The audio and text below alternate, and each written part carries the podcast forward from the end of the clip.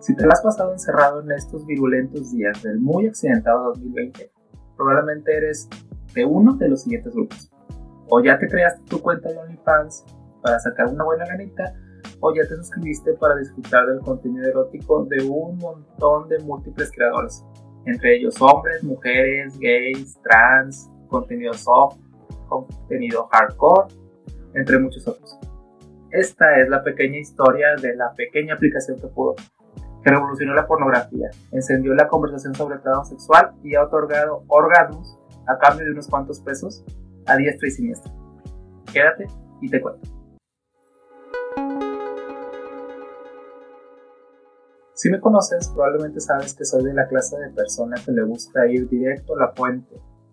Cuando yo me como un perro caliente, no me molesta ver ni cómo hicieron la salchicha, con menudencias y todo. Lo mismo sucede al momento en el que consumo pornografía. Eh, que sí, hay dilemas éticos al momento de consumir pornografía, pues claro, absolutamente.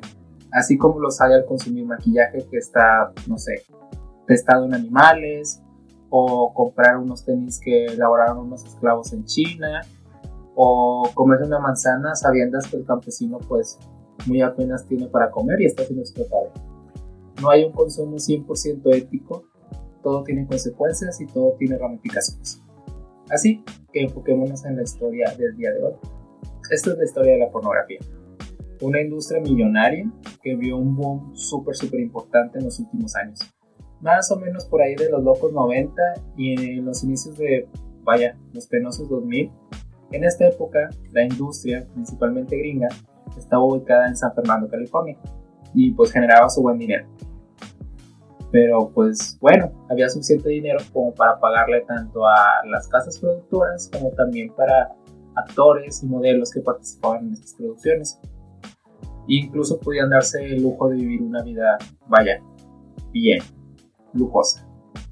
Pero, sorpresa, todo esto cambió cuando el Internet atacó. ¿Qué fue lo que sucedió? Como cualquier propiedad intelectual, pues las escenas y el contenido se empezaron a filtrar a millones y millones de sitios en el Internet. Principalmente a estos tipos sitios similares a YouTube, eh, en el que catalogan un montón de videos con categorías que la gente busca hacia ligas externas. Entonces, ¿qué pasó con las casas productoras? Seguían produciendo cantidades inconmensurables de pornografía, pero no tenían la manera de mantener protegido su contenido. Una vez que se filtra algo en internet, pues todos sabemos que está ahí para siempre. Entonces, cuando se filtraban estas escenas, llegaban a todos estos sitios. Y al verse que no tenían la capacidad para retirarlos o legalmente hacer algún tipo de, de acción contra estos sitios, empezaron a perder dinero. Las compañías productoras empezaron a perder dinero y empezaron a caer en declive. Y pues ellos empezaron a ver el punto desde el lado de vista económico. ¿Para qué me voy a poner a producir y gastar dinero y procurarle a mis trabajadores un buen salario si mi contenido se está filtrando gratis en YouTube, en Xtube, en Pornhub, etcétera?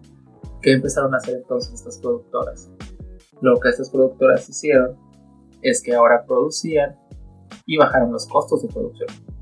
Ya no se le pagaba lo mismo a un actor por una escena, vaya, topless o de un oral o una penetración a como se les pagaba antes.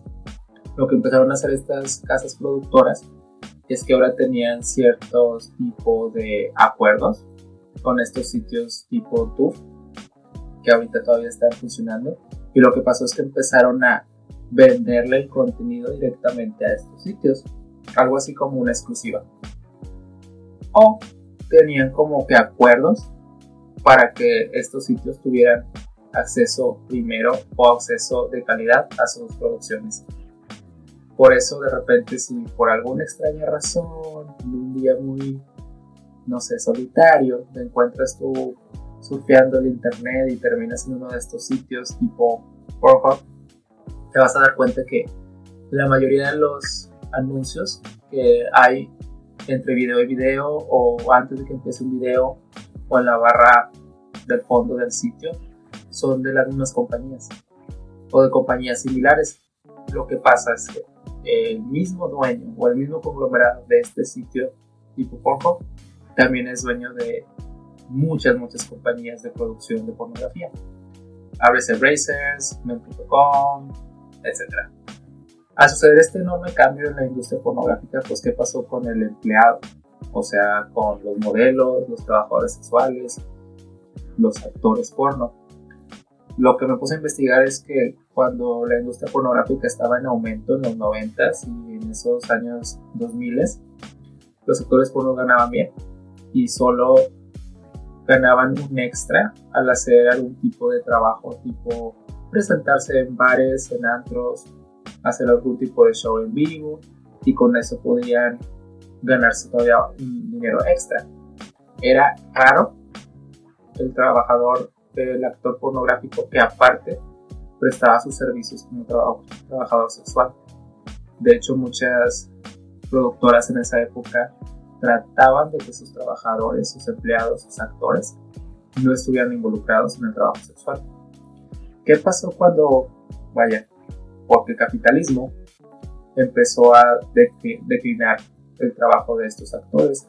Lo que pasó es que se vieron orillados ahora sí volverse trabajadores sexuales. Lo que antes era una práctica poco común se volvió en el pan de cada día, porque ya no había manera de que completaran un salario digno solamente, vaya, trabajando haciendo escenas, sino que ahora se esperaba que también tuvieran encuentros sexuales y trabajaran como un trabajador sexual más. Sumándole a eso, pues estas historias de terror que de repente hay en la industria pornográfica de abuso, racismo, sexismo, vaya, vejaciones, falta de servicios, etcétera, pues ser actor porno ya no era lo que alguna vez fue ya no había ese glamour que alguna vez tenía la profesión. Y como en toda historia, pues apareció alguien muy listo, en este caso es Tim Stockley. Tim Stockley es un hombre de 37 años actualmente, que es hijo de un banquero y es capitalista hasta su más último pelo. Y pues él se dio cuenta de todos estos cambios que estaban sucediendo en la industria. Y dijo, vaya, ¿cómo me puedo aprovechar de esta necesidad que tienen tanto los consumidores como los trabajadores, los actores. Y se le ocurrió lo que actualmente conocemos como OnlyFans. Tim se dio cuenta que los trabajadores, los actores pornográficos, pues vaya, para ganar cierto ingreso se veían orillados a tener que realizar actividades muy específicas para que otras personas pagaran. Y se dio cuenta que las personas que consumimos la pornografía usualmente queremos también dirigirla. A veces no es suficiente solo tener una historia ya prefabricada, sino que hay ciertas fantasías específicas que necesitamos consumir. Y se dio cuenta que él podía aprovechar esto. Entonces, lo que se dio cuenta es que podía crear una plataforma en la que se intercambiaran eh, escenas específicas con actividades específicas por dinero. Algo así como si lo tuyo es que una chica guapa se siente sobre un pastel, le pagas y lo hace.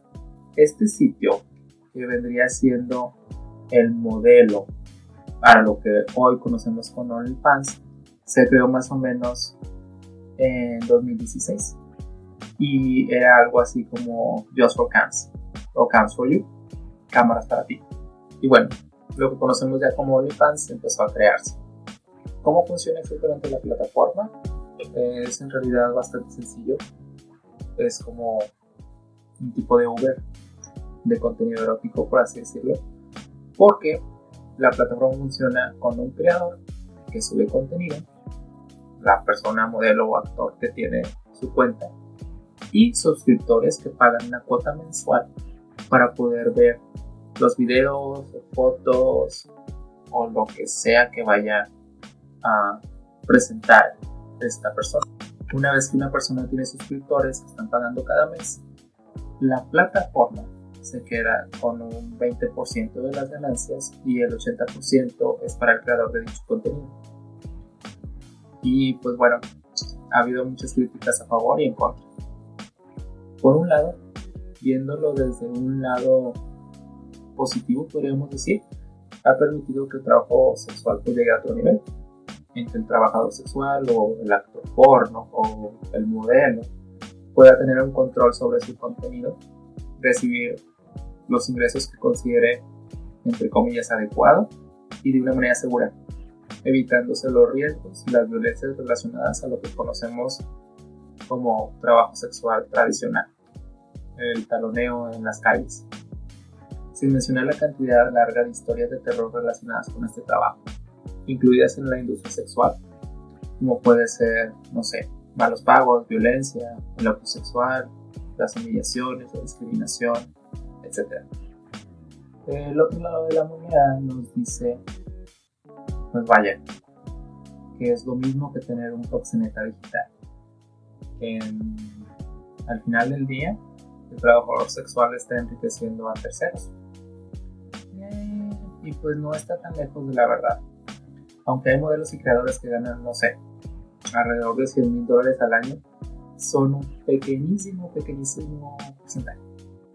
De hecho, encontré una investigación que hizo un economista que por alguna extraña razón, así como yo, se interesó en el tema y él se dio a la tarea de usar ciertas herramientas para medir discrepancias económicas o disparidad económica en los países y la usó para medir la disparidad económica que hay entre los creadores. Y pues hay mucha, mucha disparidad. Lo que se cree es que si todos los creadores fueran un país, estarían al nivel de un país como Sudáfrica, en el que hay una gran, gran diferencia entre los ricos y los pobres. Y bueno, de hecho, recientemente tuve la oportunidad de platicar con uno de, estos creadores, del cual no voy a mencionar su nombre. Eh, si me estás escuchando, tú sabes quién eres, gracias por la información.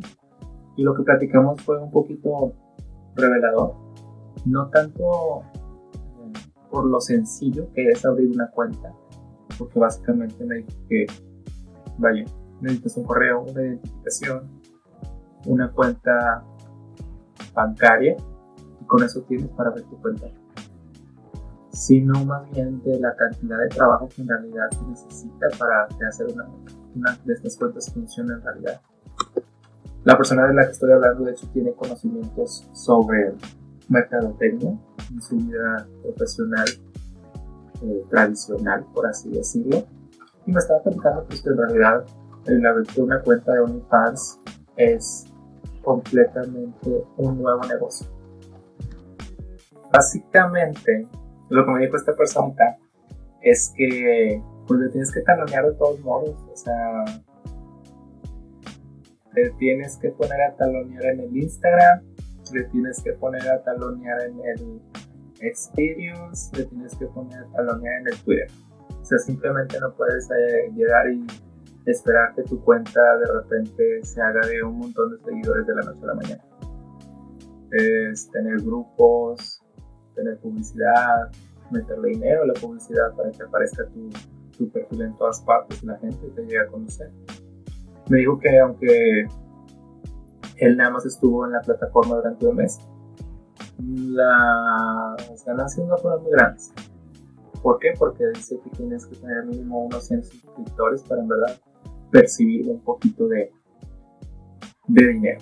Y pues sí, en realidad es un negocio. Eh, ya le estaba afectando un poquito, sea, afectando un poquito en el, en el sentido en el que ya le estaba metiendo demasiado tiempo a esto que decidió simplemente, pues ya, no usarlo más. Y pues nada, bonita experiencia, ¿no? Otro tipo de polémicas que ha tenido la plataforma es que a varios de sus modelos o actores en verdad facturan cuentas grandes y grandes me refiero a que ganan, vaya, millones de dólares de repente, por alguna otra razón, la compañía o la aplicación les ha congelado sus cuentas. Les ha congelado sus cuentas, han perdido suscriptores y se les han perdido cantidades importantes de dinero. Al momento de hacer la denuncia dentro de del sistema de la aplicación. Simplemente les mencionan que es un simple error y no se les arregló absolutamente nada.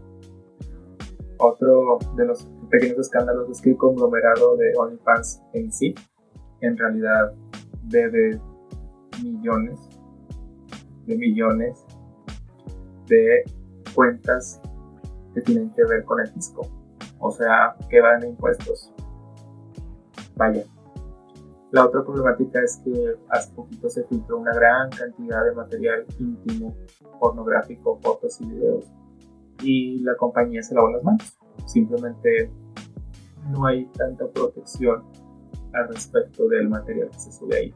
Mientras se siguen acumulando estas pequeñas polémicas, pues la compañía sigue ganando. No sé, se estima que vale entre 810 millones de dólares o 936 millones de dólares. Y últimamente ha estado ahí en, las noticias porque la plataforma está tratando como que de alejarse un poquito de su área pornográfica y hacer colaboraciones con otro tipo de, de creadores, músicos, entrenadores personales, dibujantes, eh, creadores de contenido digital, etc.